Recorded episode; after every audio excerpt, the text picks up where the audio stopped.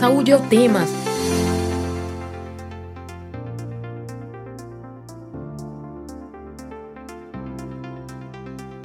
Olá, ouvinte das rádios Universitária FM 99.9 MHz e Paulo Freire, AM 820 kHz, e você que nos acompanha pela transmissão ao vivo no YouTube. Com a pandemia, grande parte da população procurou tomar a vacina contra a Covid-19, mas outras vacinas importantes diminuíram a cobertura vacinal aqui no Brasil. A baixa imunização contra o sarampo, por exemplo, e a poliomielite nos últimos anos coloca a saúde pública em perigo. No Saúde é o tema de hoje, vamos discutir a baixa cobertura vacinal. Eu sou William Araújo, estudante de jornalismo da UFPE. E eu sou Luana Simões, também estudante de jornalismo da UFPE. E enquanto durarem as recomendações de distanciamento físico, vamos realizar o programa remotamente. Lembre que esta edição fica disponível no site radiopaulofreire.ufpe.br e nas plataformas de podcast. Nesta edição do Saúde é o tema sobre a baixa cobertura vacinal. Vamos conversar com o virologista e pesquisador da Fiocruz Pernambuco, Lindomar Pena. Seja bem-vindo mais uma vez ao Saúde é o tema, Lindomar. Bom dia a todos, muito obrigado pelo convite, é um prazer participar aqui com vocês. Nós que agradecemos a sua participação. Então vamos começar com a rodada de perguntas. Indomar, o Brasil, sabemos que ele sempre foi considerado uma referência grande em vacinação para o mundo inteiro. Mas nos últimos anos, o Brasil está com dificuldade em manter esse título. Por que a cobertura vacinal de vários imunizantes está diminuindo nos últimos anos? Bem, o Brasil realmente é referência no programa de imunização no mundo, o Sistema Único de Saúde, que a gente não custa lembrar da importância dele, tanto para para prevenção de doenças que nós chamamos de imunopreveníveis, que podem ser prevenidas por vacinas. É, nós é, temos acompanhado com a pandemia de Covid o papel do SUS, que foi fundamental para estabelecimento das políticas de controle e também de toda a estratégia de vacinação. Bem, as razões, elas são, são diversas, né?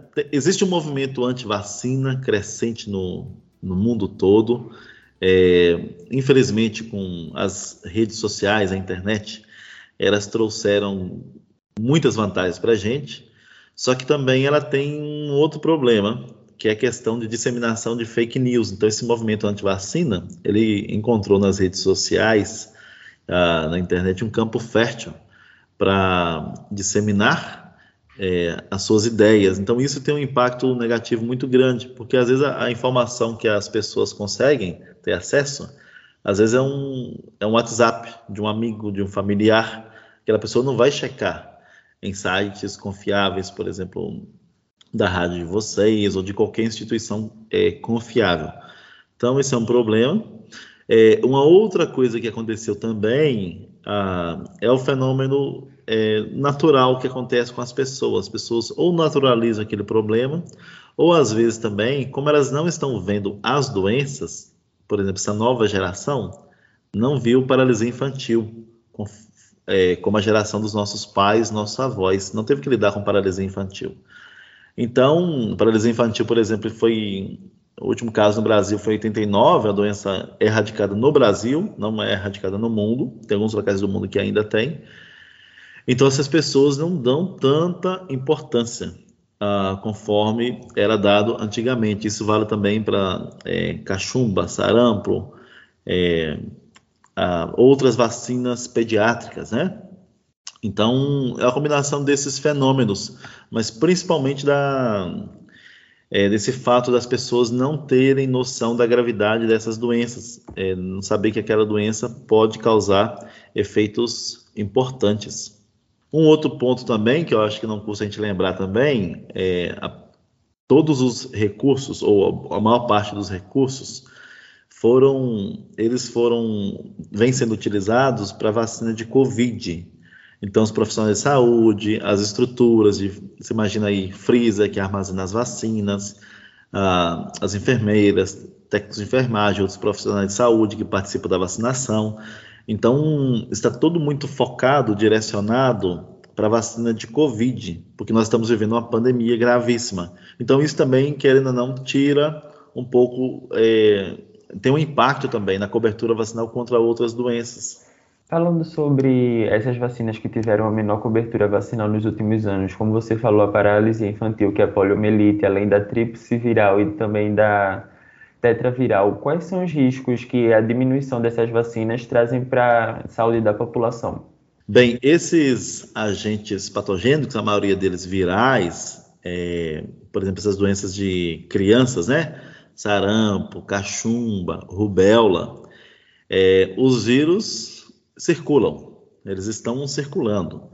Então, o risco é a gente ter, nós temos novamente surtos de doenças, surtos e até epidemias. O surto é quando a infecção acontece numa região restrita, num número restrito de pessoas, epidemia numa proporção maior, você imagina a epidemia é, em todo um país ou envolvendo alguns países, e temos uma pandemia quando envolve todo o planeta Terra. Então, a falta de imunização pode levar a isso, né? A surtos e epidemias de doenças que são imunopreveníveis. Ninguém é para ter sarampo, cachumba, rubéola, ou até Covid também, porque Covid também é uma doença pediátrica, né? Também é uma doença pediátrica. A gente precisa considerar isso, apesar da doença ser, ela ser mais é, suave, né? Menos grave em crianças, ela também, a, o novo coronavírus pode causar em algumas crianças doença muito grave, e é uma doença imunoprevenível. Ninguém é para morrer mais de Covid, porque nós temos vacinas seguras, eficazes, assim como não é para ninguém morrer de sarampo, cachumba, rubéola, porque são todas doenças contra as quais nós temos vacinas. Com certeza. Foi falado sobre como as pessoas não deveriam mais morrer de sarampo, por exemplo, porque foi uma doença erradicada no Brasil, mas voltou a registrar casos desde 2018 aqui no país. E agora a Organização Pan-Americana de Saúde incluiu o Brasil na lista de alto risco de volta da poliomielite, por exemplo como a diminuição dessas vacinas impacta o aumento dessas doenças infantis no futuro. Então, qual é o perigo dessas doenças para a população? Em termos de doença, sarampo pode ser muito grave, uma doença muito grave, né? Em criança pode até matar. É, e a paralisia infantil, nem se fala, a paralisia infantil é uma doença que pode deixar a pessoa paralítica numa cadeira de rodas pelo resto da vida. Então, temos duas vacinas disponíveis, que é uma vacina oral que é o Zé Gotinha, né, que tinha assim. Vocês são jovens, viu? mais jovens do que eu, dá para a gente perceber, mas na década de 80, 90, o Zé Gotinha, que era um, um, boneco, que ainda existe ainda, mas era o mascote da vacina de paralisia infantil. Então era o tempo todo na TV, nas ruas, é uma campanha de vacinação massiva. E graças a isso, graças à vacina, essa vacina que é o, a SABE, né, a vacina SABE que nós chamamos, a doença foi erradicada.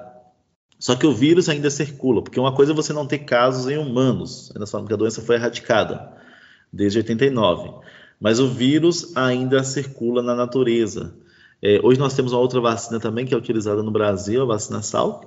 Então você tem um risco de ter é, casos de doença, aí uma proporção desses casos vai ficar paralítica e uma outra proporção pode até morrer da, da paralisia infantil. Tem regiões no mundo, para vocês terem ideia, que tem regiões no mundo que ainda concentram casos, é, onde países muçulmanos que têm essa resistência à vacinação. Então, acho o exemplo da paralisia infantil é um exemplo muito didático.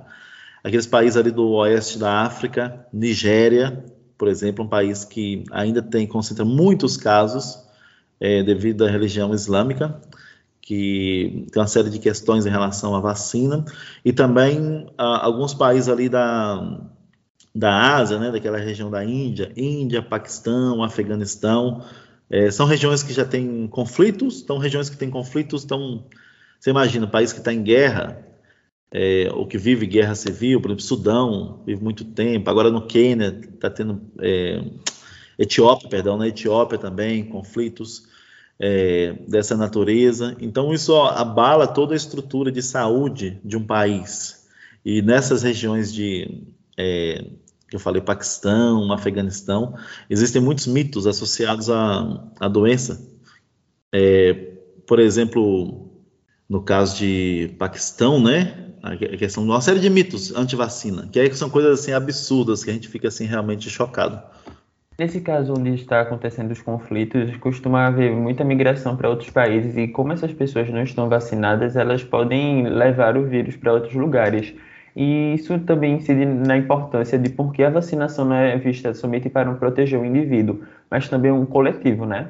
É porque às vezes a gente pode imaginar, poxa, tá falando a vacina no Brasil e ele tá falando a doença lá na Nigéria, no Afeganistão, no Paquistão, não é isso?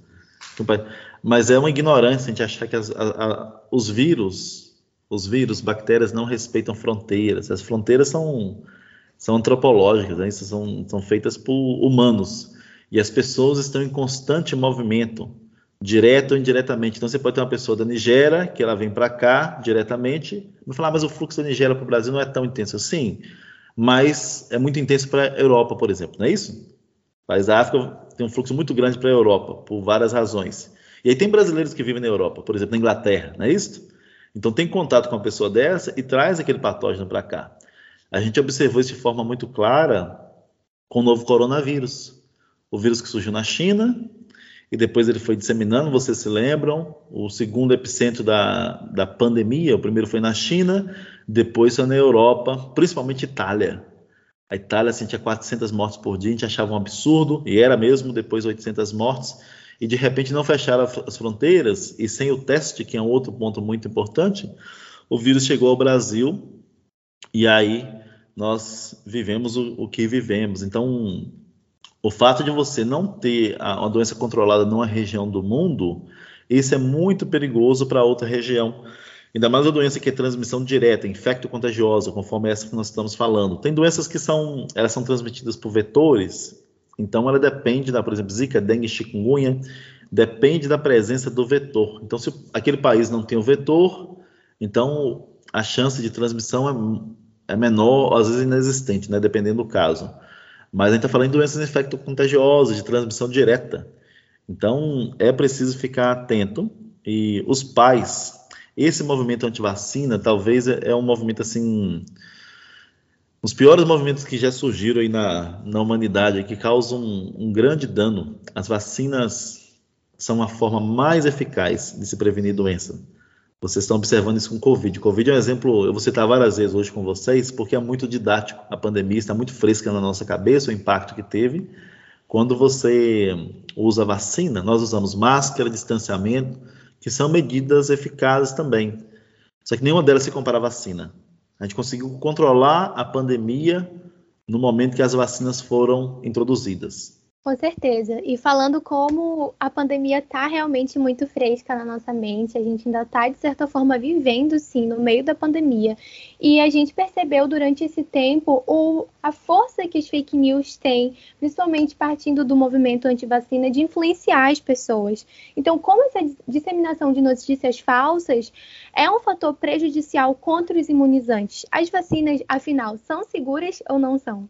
Bem, todas as vacinas aprovadas, quando você vai no posto de saúde, numa UPA, receber uma vacina, todas aquelas vacinas passaram por muitos testes. E isso é um ponto muito importante, é, porque está novamente a pandemia, a gente observou muito assim. Primeiro, vocês lembram, disseminando fake news falando que as vacinas não eram seguras. Lembram com a Coronavac? Falava que era vacina, que a vacina da China, que não tinha segurança, até uma, coisa, uma expressão xenofóbica, né? E agora, mais recentemente, não sei se vocês lembram também deste ano, 2022, então dois anos de pandemia, e ainda tinha um grupo muito forte falando sobre a vacina em crianças. A vacina, quando as vacinas foram aprovadas para crianças, porque primeiro você tem que fazer um estudo numa população alvo. Então, como o alvo da doença era majoritariamente adultos, né? Então a vacina foi aprovada primeiro para adultos e principalmente os idosos, né, que era a população mais é a população mais vulnerável. E depois agora com a aprovação da doença da vacina, das vacinas em crianças, aí começou uma avalanche de fake news dizendo que a vacina era experimental, que a vacina não era segura. Gente, para a vacina chegar numa UPA, você não é cobaia. Sabe quem foi cobaia de um, de um procedimento desse foram os animais que a vacina é testada em animais e não se consegue, a ciência não tem esse poder de recapitular um animal é, no modelo in vitro. Então, precisa se testar a vacina em animal, em camundongos, furões, coelhos, depende da, do alvo, né? depende do vírus em questão, do patógeno em questão. Depois que é testado em animal, é, essa vacina passa por três testes clínicos, três fases, fase 1, 2 e 3. Na fase 1, é realizado um estudo com um número pequeno de pessoas, normalmente dezenas de pessoas, é, e aí se avalia principalmente a segurança, se a vacina é segura. Depois ela vai para a fase 2, um estudo de fase 2, que se avalia também a segurança, mas também a eficácia, se protege contra a doença. Então, normalmente é feito em centenas de pessoas e aprovado no estudo de fase 2, a vacina vai para um estudo de fase 3, que é feito aí nesse caso com milhares de pessoas, que vai se avaliar segurança e eficácia. Todos nós acompanhamos os estudos de fase 3 que foram feitos para as vacinas de Covid no Brasil, né, do Butantan, da AstraZeneca, da Pfizer. Então foram feitos estudos de fase 3 e aí uma vez aprovado, aprovada a vacina no estudo de fase 3, ela é distribuída para a população e mesmo assim é feito um monitoramento dessa vacina, das reações adversas. Então é o chamado estudo de fase 4. Então, quando você receber uma vacina, você não está sendo cobaia. Na verdade, quem foi cobaia, os heróis, né? A gente tem, temos que ter gratidão por eles, foram os animais, né? Os animais que deram suas vidas para que a vacina fosse aprovada. E também, pessoal, aquelas pessoas que se dispuseram a fazer o estudo de fase 1. Então, isso vale para as vacinas que chegaram para nós adultos e também agora para as crianças, os pais e tutores, que acreditaram na vacina, confiaram nos estudos pré-clínicos, os estudos em animais, e aí é, convenceram seus filhos a participarem de estudo de fase 1. Eles sim poderiam ter corrido algum tipo de risco, porque realmente a informação que tinha somente em animal. Então, quando a vacina chega para nós, todas essas vacinas, elas são extremamente seguras. É, então, não tenham receio de tomar vacina ou de vacinar seus filhos. As vacinas são seguras e são eficazes. Inclusive, faz, é uma política pública de saúde vir aqui explicar tudo isso, dizer o procedimento de testagem de uma vacina até chegar na UPA, no hospital, na, no posto de saúde do seu bairro. Mas em relação a essas políticas públicas de saúde nos últimos anos, o que mudou que houve essa falha para dar uma grande abertura para o movimento anti-vacina? Bem, isso é uma pergunta muito interessante, porque é um fenômeno, não é só brasileiro. Se a gente pegar países que são mais desenvolvidos, que têm níveis de escolaridade maiores, é, França ou outros países europeus, Estados Unidos, esse movimento ele é crescente. Então existe, são várias as razões, mas basicamente as crendices dessas pessoas e também o fato que essas pessoas não estão convivendo com essas doenças. É, e o fake news hoje com as redes sociais, elas se disseminam muito. É algo que eu, isso é uma opinião pessoal minha, eu sou obviamente favorável à, à liberdade de expressão, né? Acho que é um pilar. A liberdade do ser humano, a liberdade de expressão, mas ela também precisa ter limites também. Então, fake news, então você não pode usar a liberdade de expressão para cometer crimes, não é isso? De você macular a imagem de alguém, você disseminar algo é, negativo em relação à pessoa. Esse é o entendimento da nossa Constituição. Mas isso precisa ser refinado porque as práticas ilícitas e criminosas elas vão se adaptando ao longo do tempo também, à medida que a sociedade vai mudando. Então, é, um, é, é algo muito dinâmico.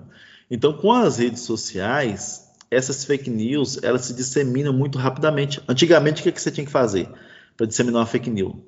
No boca a boca, né? você poderia fazer, mas esse tem um impacto muito restrito. Você ir até a casa de uma pessoa para ficar disseminando aquela fake news. Ou às vezes você poderia procurar uma rádio, né? Isso igual estou com vocês hoje. Só que esse acesso é restrito, não é verdade? Esse acesso é muito restrito. De você chegar, ter acesso a uma rádio, vai ter um filtro, não é isso? Porque a rádio também é uma rádio séria, um órgão de imprensa sério também não vai deixar a pessoa ali falar qualquer coisa, não é isso? Porque ela vai se responsabilizar por aquilo também. É, ou se não, podia escrever um livro. É isso? A pessoa escreve um livro e aí vai conseguir uma editora para publicar livro. Então era muito trabalhoso. E com re as redes sociais, não. Basta um post no Facebook, no Instagram, um post no WhatsApp, e ele se dissemina muito rapidamente, ele se vi viraliza. Então, é a, uma, uma, frase né, de Humberto Eco que fala que a, a internet ela deu voz aos imbecis. Então, é uma frase dura, mas ela também tem esse aspecto também. Eu acho que o, o benefício é muito maior da gente ter as redes sociais, eu sou super favorável a elas, porque o que tem de gente também disseminando informação séria é, é muito grande, pessoas que estão tentando fazer uma coisa do bem. Eu mesmo criei na pandemia, tem um, um Instagram, chama-se Doutor Pena, que eu publico, pelo menos semanalmente, eu faço alguma publicação na área para poder orientar as pessoas. Mas aí tem muita gente que se alimenta disso, das, das, fake news. Eu acho que isso precisa ser normatizado e precisa ser responsabilizado, principalmente para pessoas como eu, cientistas e profissionais de saúde. Então, precisa-se ter é, participação aí de conselhos, principalmente dos conselhos, conselhos de medicina, de enfermagem, de medicina veterinária, para se normatizar isso aí e punir também quem dissemina fake news, porque o impacto é muito grande. Teve muita gente, olha, nessa pandemia, muitas pessoas morreram por causa de fake news. Muitas pessoas morreram por causa de fake news. E em relação às outras doenças que a gente está conversando, as doenças pediátricas, que são imunopreveníveis, muitas crianças morrem ou têm as doenças devido a fake news, porque os pais não vacinam. É, eu não sei se você sabe de um, caso, essa vacina da tríplice viral, é, ela sofreu uma fake news essa vacina de sarampo, cachumba e rubéola. No final da década de 90, teve um, começou-se, teve um médico na Inglaterra que ele fez um estudo e aí ele associou essa vacina a autismo. Então tem muito isso. Uma das fake news é essa. A associação da vacina com autismo, que vacina causa autismo, que é uma coisa absurda. Então, ele fez um trabalho científico cheio de viés, cheio de viés, cheio de problema, é, inclusive com fraude, ele recrutou crianças para ter o resultado. Ele acreditava nisso, então ele queria provar que isso era verdade. E aí o estudo foi publicado, depois o estudo foi retratado, descobriu-se todas as, as fraudes que foram feitas. Ele perdeu a licença dele de médico no Reino Unido, ele não, ele perdeu o diploma dele. E teve mais de 20 estudos posteriores comprovando que vacina não causa autismo. Mas ainda tem gente que fala que vacina causa autismo. Então você pensa bem, um estudo fake, cheio de viés, e você tem mais de 20, mas ainda tem gente que de forma muito convicta acredita nisso.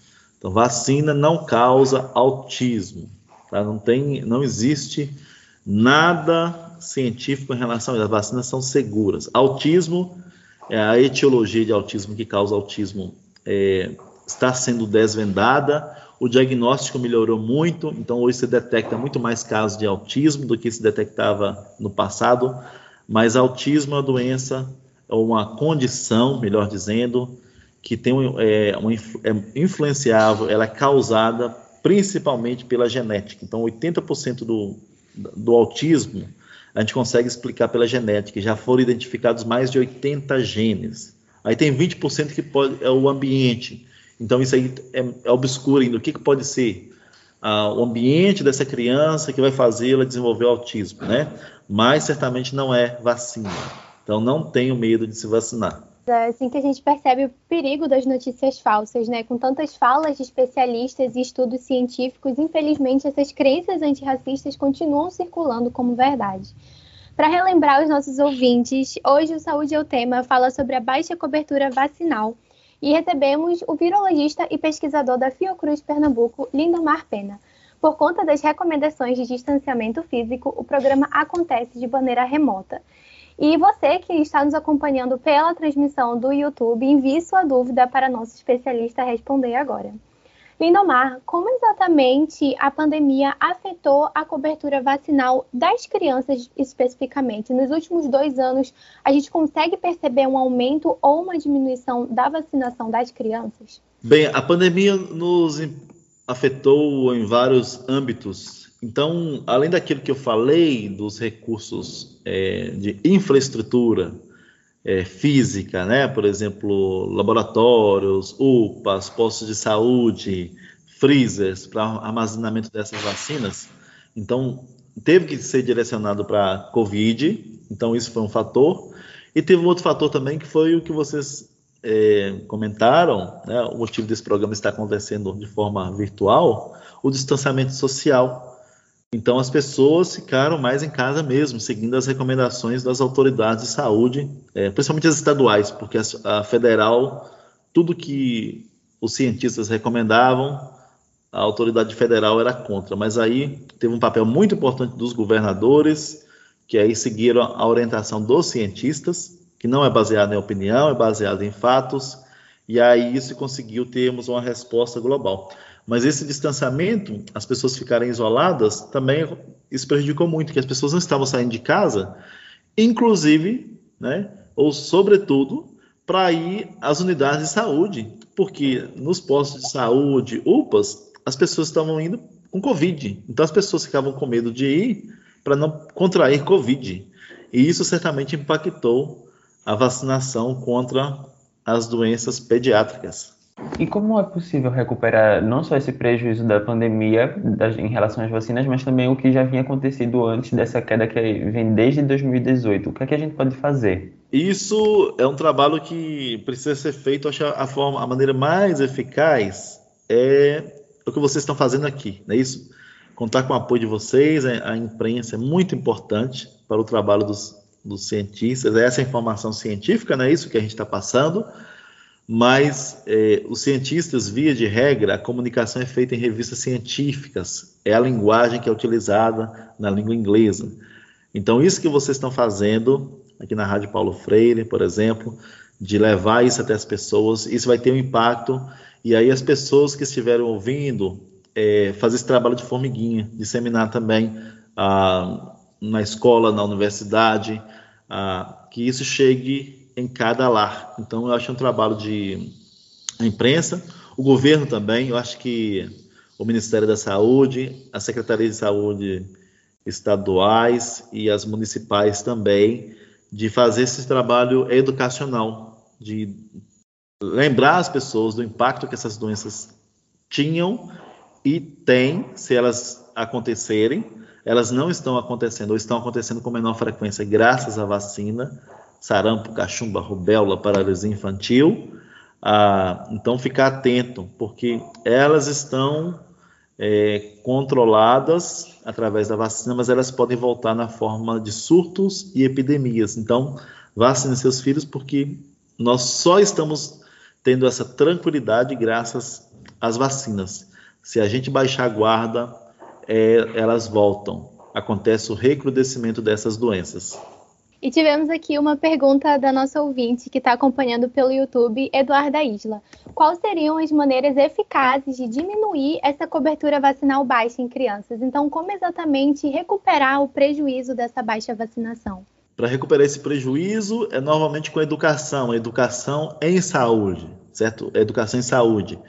E isso ouvindo cientistas, os órgãos de, de imprensa, os órgãos governamentais. Eu acho também, pessoal, uma outra.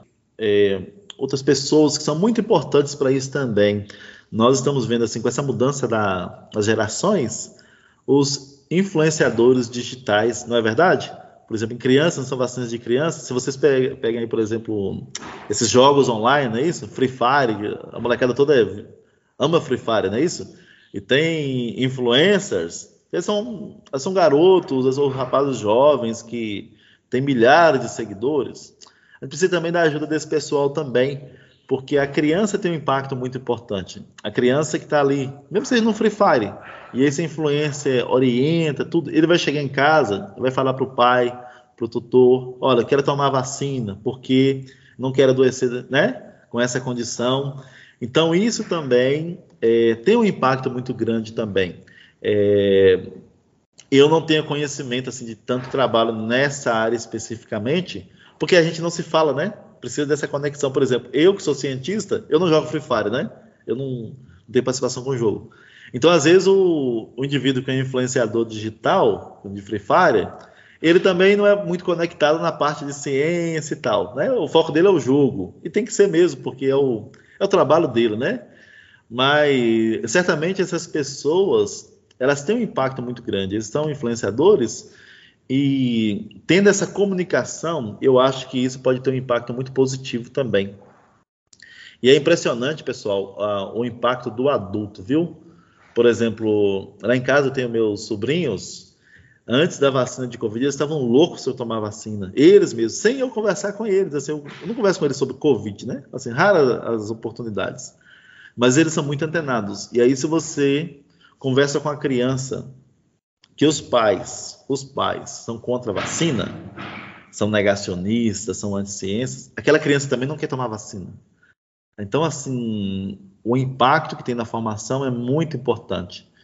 Então, a gente está vivendo assim uma polarização no país há muitos anos que eu acho que é muito negativa. Isso se veio para o campo da saúde. Então, eu acho que é importante a gente trabalhar isso em nossas cabeças, não não polarizar na área de saúde. Se quer polarizar na área de política, isso aí deixa cada um, né, que emite sua opinião. Mas na área de saúde, saúde é ciência. Então, a gente tem que ser respaldado pela ciência, porque não é opinião. Então, se a gente fala que uma vacina é segura, ela é segura. Isso não é não é para ser discutido em termos de opinião. Ah, eu acho que não é segura. Não é assim, né? Se um cientista está falando que é segura porque já teve a comprovação. Então, saber diferenciar, olha, me posiciono politicamente de uma forma, aí cada um, né, tem a sua forma e a gente só respeita, é, mas o posicionamento sobre uma medida de saúde pública, por exemplo, a vacina, não é questão de posicionamento, né? É, acho de forma oportuna também. Hoje em Pernambuco é um dia importante para nós, porque foram liberadas as máscaras, o uso de máscaras em locais públicos, não é isso? E os eventos com 100% de capacidade foram liberados também. Então, é, foi uma decisão do governo de Pernambuco que a gente respeita. Eu acho que isso tinha que vir em algum momento ainda. É, embora está tendo bastante circulação viral, mas realmente precisa voltar ao normal. O que eu gostaria de recomendar, né, para quem não vacinou seus filhos, né, especificamente sobre Covid, que vão e vacinem seus filhos, porque vamos ter muitas pessoas sem máscara agora em locais públicos, é, locais abertos. Então, a exposição ao vírus certamente vai aumentar, né? É, é difícil a gente falar que vai aumentar porque tem a vacinação que está aumentando também. Então, mas as, pode acontecer um aumento. Então, se você não vacinou seus filhos, vacine o quanto antes. E pessoas que são no grupo de risco, seja crianças, adultos, idosos, é, pessoas com sistema imune debilitado, pessoas com alguma comorbidade importante. É, essa é a minha recomendação, viu, para vocês. É, continue usando as máscaras até a gente ter é uma diminuição maior dos casos. Continue usando. Então, houve a liberação, você não precisa usar, não é isso? Não há o requerimento de você usar. Mas nada te impede de você usar. Então, para sua segurança, principalmente esses casos, ou se você se sentir mais seguro com a máscara também, continue usando. Mas esses casos eu recomendaria até mais um pouquinho. A gente esperou por tanto tempo, espere mais um pouquinho. Pois é, mas nesse momento de liberação é muito importante que todo mundo já tenha se vacinado. É, lembrando que a vacinação está disponível a partir dos 5 anos em todo o Brasil. Então, se você ainda não se vacinou, vá logo. E não esqueça de tomar as doses de reforço, seja se você só pode tomar uma ou você pode tomar duas. E em relação a esse poder de influência que você comentou, muitas pessoas se vacinaram porque viram uma grande quantidade de pessoas publicando a, que estavam tomando vacina nas redes sociais e acabaram indo, porque viram que realmente não acontece nada com a pessoa e a vacina é eficaz. E falando na vacina chegar na ponta, durante esse, essa campanha de vacinação da Covid-19, as escolas tiveram um papel muito importante para levar a vacina dos jovens entre 5 e 17 anos, porque muitas vezes os pais não podiam levar os filhos no posto de saúde, porque tem um horário muito limitado, passa o dia todo trabalhando, então assinavam autorização e o filho podia se vacinar na escola. Essas campanhas de vacinação nas escolas devem continuar para outras vacinas que estão em baixa nesse momento?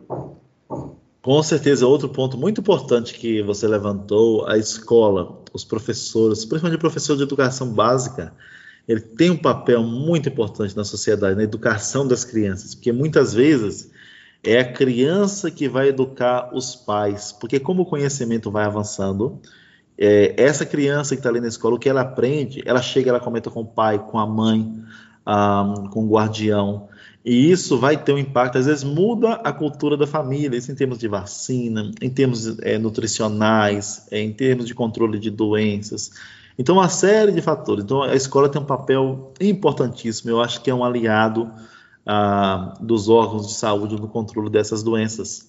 E agora já falamos sobre o papel da escola, mas e sobre a mídia? Assim, é, é, necessário intensificar as campanhas de vacinação e como a mídia pode ser uma aliada é, nessa conscientização para as pessoas irem se vacinar? E é necessário, então, uma aliança entre o governo e a mídia? Como você percebe isso? É fundamental o papel da mídia. A mídia é, tem o papel de educar muito grande, o impacto, o poder de penetração muito alto, de chegar assim nos lares das pessoas. Hoje, principalmente o acesso a celular, porque nós, no passado recente, muito recente, o acesso à informação era muito restrito à televisão, não é isso? A, aos jornais. Só que hoje um grande número de pessoas tem acesso via celular e às vezes não são pelos canais clássicos de TV aberta, mas também via as redes sociais, podcasts também, né? Estão muito em alta os podcasts que a pessoa está fazendo uma coisa, às vezes está trabalhando, está fazendo atividade física é, e está ali ouvindo um podcast. Então eu acho que essas mídias, principalmente as mídias, as mídias sociais, elas têm um papel muito importante na disseminação da informação boa. E eu acho que precisa também, aí pensando em termos de governo, legislativo precisa é, começar a regular essa questão da fake news. Né? Isso aí precisa ser regular e precisa ser também estabelecer mecanismos de punição também para quem dissemina fake news. As plataformas, elas, é, por exemplo, Instagram, Facebook, YouTube, eles é, na pandemia a gente observou isso aí, começaram a tirar vários canais do ar, postagens sobre Covid, por exemplo, eles marcam a postagem, tiram do ar, só que não conseguem fazer um controle 100%, porque é muita gente postando coisas negativas também. É, só que eu acho que isso é uma discussão que a gente vai ver. Nós todos, eu acho que nós vamos viver para ver essa regulamentação das fake news, principalmente via redes sociais, porque fake news mata a gente. Fake news tem um impacto, faz um, um serviço muito grande então isso precisa precisa ser regulamentado. Não é um, um, uma postagem que é boba, que não tem impacto, não tem sim. Tem gente que não vai tomar vacina porque recebeu a mensagem, recebeu um vídeo e é impressionante assim a criatividade e às vezes a forma como é lida um, um texto escrito, às vezes como ele é falado. Eu peguei números durante a pandemia e sempre recebo é que se a pessoa não for um especialista no assunto, especialista, estou falando a pessoa com pelo menos doutorado na área de vacinologia, a pessoa não consegue detectar que aquilo é fake news. É um grau de sofisticação. Falam com autoridade muito grande que para uma pessoa normal, pessoa leiga naquela área, ela não consegue detectar que aquilo é fake. Então, às vezes a informação é deturpada também. Por exemplo, ontem eu recebi é, a informação sobre a vacina da, da Pfizer para crianças, que a eficácia foi feito um estudo que ainda não foi revisado ainda, a gente não sabe se esse estudo realmente é confiável, né? Então, o que eu vou falar agora, tomem, é, ouçam com um pouco de cuidado no sentido que pode não ser verdade, porque o estudo não foi revisado ainda pelos pares, né? É um estudo que está na é o pré-print que a gente fala, ele não foi publicado ainda formalmente, não passou por todo o crivo científico. Mas nesse estudo, eles detectaram que a vacina da Pfizer, a eficácia foi muito diminuída contra a Omicron. E aí tem muita gente circulando essa notícia. Porque eles queriam, eles querem que a vacina não funcione para Covid, para provar que eles estavam certos, né, que a vacina não funciona. E aí, na hora que eu fui ver, eu recebi, aí uma pessoa perguntou, aí eu fui checar. Aí, na hora que eu fui checar, de fato, é New York Times, Washington Post, é, isso foi feito nos Estados Unidos é, realmente teve esse resultado. Só que aí, quando eu fui ler o artigo, que não está publicado formalmente ainda, ele não foi revisado ainda, pode ser que alguns detalhes eles mudem. O artigo conclui o seguinte: sim, a eficácia diminuiu muito contra a Omicron, mas a eficácia de se ter a infecção, de proteger contra a infecção. Mas a vacina funciona muito bem para prevenir a doença e as formas graves da doença. Então, o que, que o estudo diz? Tá, vacina em crianças não está protegendo bem da infecção contra a Ômicron. Sim, é verdade. Mas ela protege contra a doença, porque uma coisa é você infectar, você faz o teste e deu positivo. Outra coisa é você ter a doença, né? Ter sintomas respiratórios, falta de ar. E outra coisa muito diferente é você ter a doença grave. Então, a, a vacina funciona para prevenir as doenças graves. E a vacina de Covid, ela funciona dessa forma. Não é uma vacina, isso vale para as vacinas em adultos também. Elas não são vacinas que protegem bem contra a infecção, mas elas protegem muito bem contra a doença e elas protegem de forma excepcional contra as formas graves e a morte causada pela Covid. E é tudo que a gente precisa. Se você contraiu a infecção, isso não é um grande problema, certo? O problema é você ter a doença e ter a doença na sua forma grave ou morrer. E as vacinas funcionam para isso. Isso está comprovado. As vacinas são consagradas hoje. Temos mais de um ano que essas vacinas são, estão sendo utilizadas no mundo inteiro e as vacinas de Covid foram consagradas pela segurança e pela eficácia. E as outras, voltando ao assunto das outras que a gente estava falando, a gente está conversando nesse, é, nessa sessão de hoje, as outras vacinas, por exemplo, a tríplice viral, são vacinas consagradíssimas no mundo todo. São vacinas que passaram pelo teste do tempo, então não há dúvida sobre a segurança e eficácia daquelas vacinas. Em relação às outras vacinas, é muito importante que a gente vai tomar ao longo da vida toda várias vacinas. E em relação aos adultos que muitas vezes perdem a caderneta de vacinação, não lembram quando tomaram a última dose de, por exemplo, da antitetânica, o que essas pessoas devem fazer para manter o calendário de vacinação em dia? Bem, esse é um outro ponto importante. Eu acho que a gente precisa já a gente está vendo isso em muitas áreas, por exemplo, CNH, não é isso? A carteira de habilitação, que agora é digital, comprovante de vacina digital, não é isso? Eu acho que realmente o papel ele precisa ser aposentado por várias questões. Você pode até imprimir, ter a possibilidade de imprimir, mas eu acho que precisa ser tudo digital. Os sistemas de saúde precisam ser unificados, tudo, tudo, tudo que você vai ao médico, seja uma clínica particular, seja uma unidade de saúde pública. Se você vai aqui em Pernambuco, na Paraíba, eh, os sistemas precisam se comunicar. Isso é uma coisa que a gente precisa avançar no país. Por exemplo, eu moro aqui, é, em Recife, mas se eu for, por exemplo, em Minas Gerais, e for no médico, o médico precisa ter acesso à minha informação. Quando eu clicar no meu, no meu CPF, ele puxa todo o meu histórico de consultas, tudo. Então, ele precisa ter isso também para as vacinas, esses comprovantes. E aí é importante, né, de cada caso, a gente não precisa tomar todas as vacinas contra todas as doenças. Então, precisa ter também o risco epidemiológico também. Então, você citou, por exemplo, tétano, é, que é uma doença importante, Agora, também não precisa as pessoas se desesperarem também, né? Ah, não tomei a vacina de tétano. Existem pessoas que estão, têm um risco maior, principalmente o risco ocupacional, pessoas que estão lidando aí com é, material metálico, tem risco de corte, profissionais de saúde, não é isso?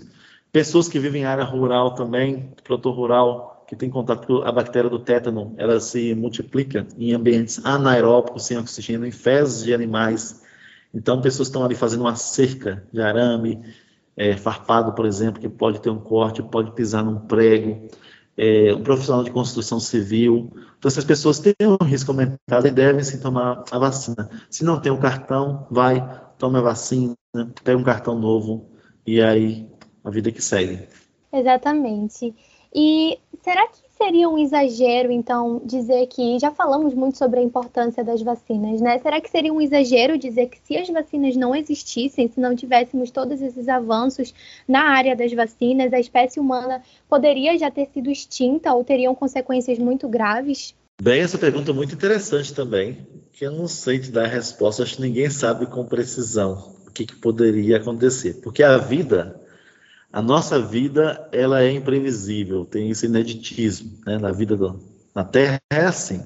É diferente de um experimento científico. Então, quando a gente estava falando, por exemplo, de a vacina é segura, a vacina é eficaz, a gente faz um estudo, não é isso? O cientista faz um estudo, compara um grupo vacinado com um grupo placebo, o grupo não vacinado e compara quantas reações teve, depois compara se a vacina protegeu ou não.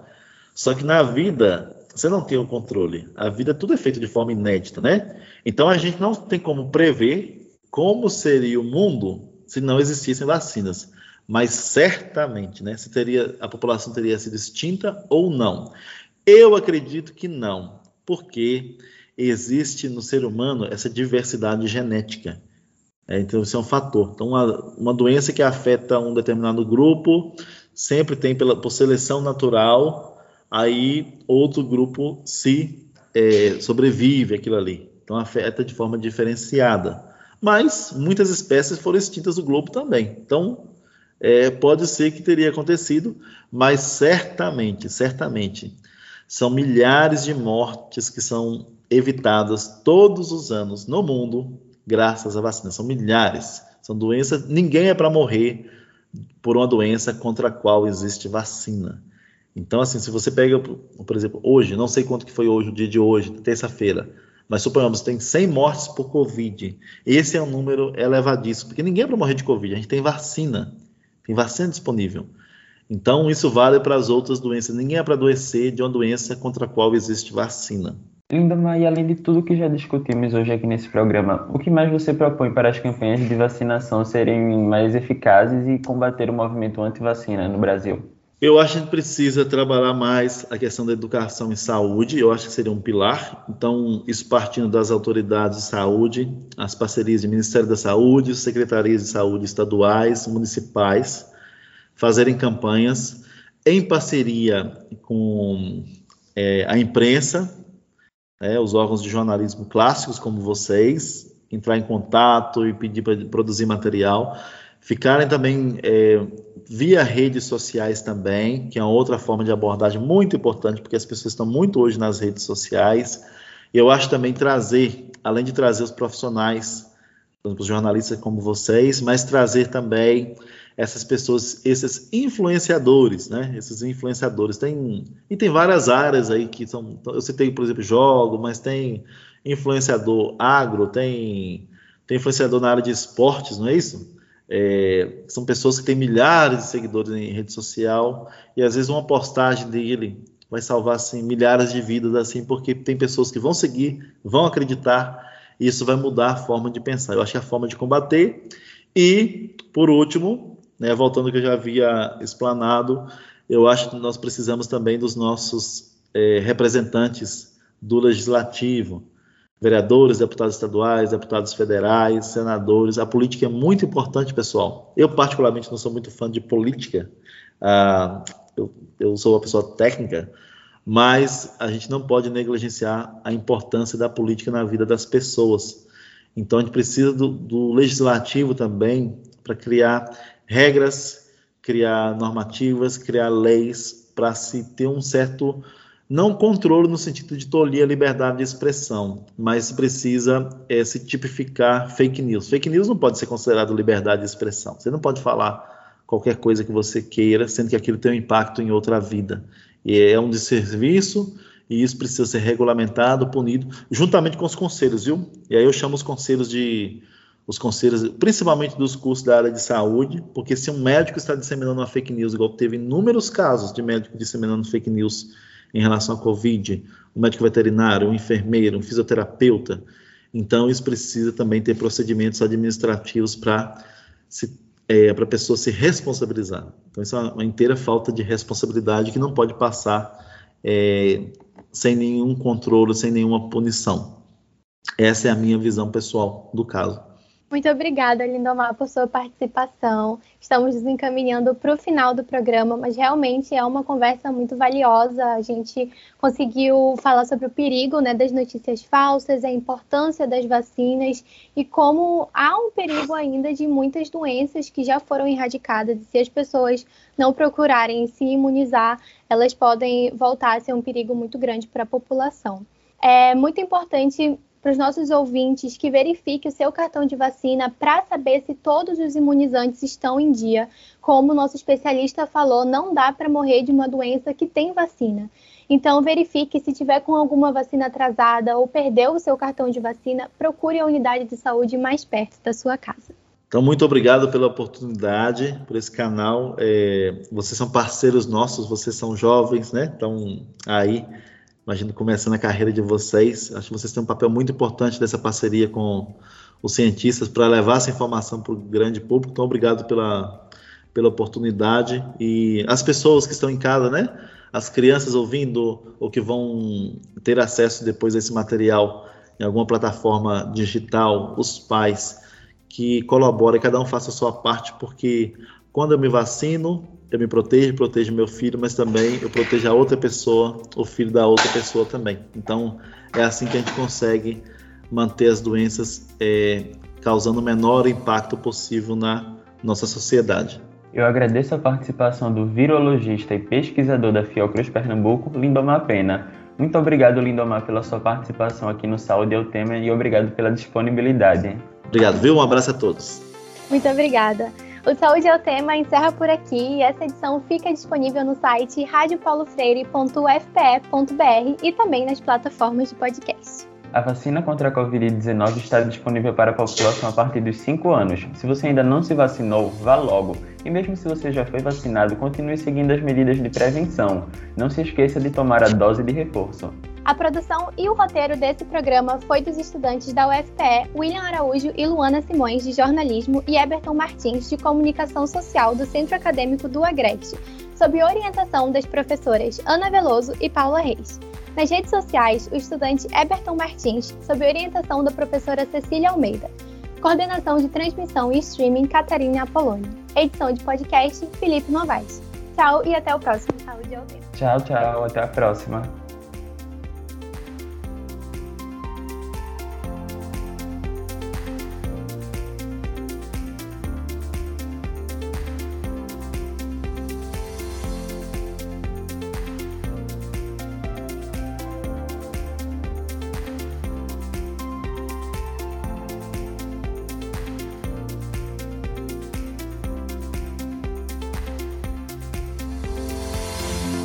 Saúde é o tema, uma produção da Rádio Universitária Paulo Freire, AM 820 kHz e da Universitária FM 99.9 MHz, com o apoio do programa Fora da Curva e da Pró-Reitoria de Extensão e Cultura da Universidade Federal de Pernambuco. A música tema é a faixa Teamwork de Scott Holmes. Para mais informações, acesse www.ufpe.br/rpf.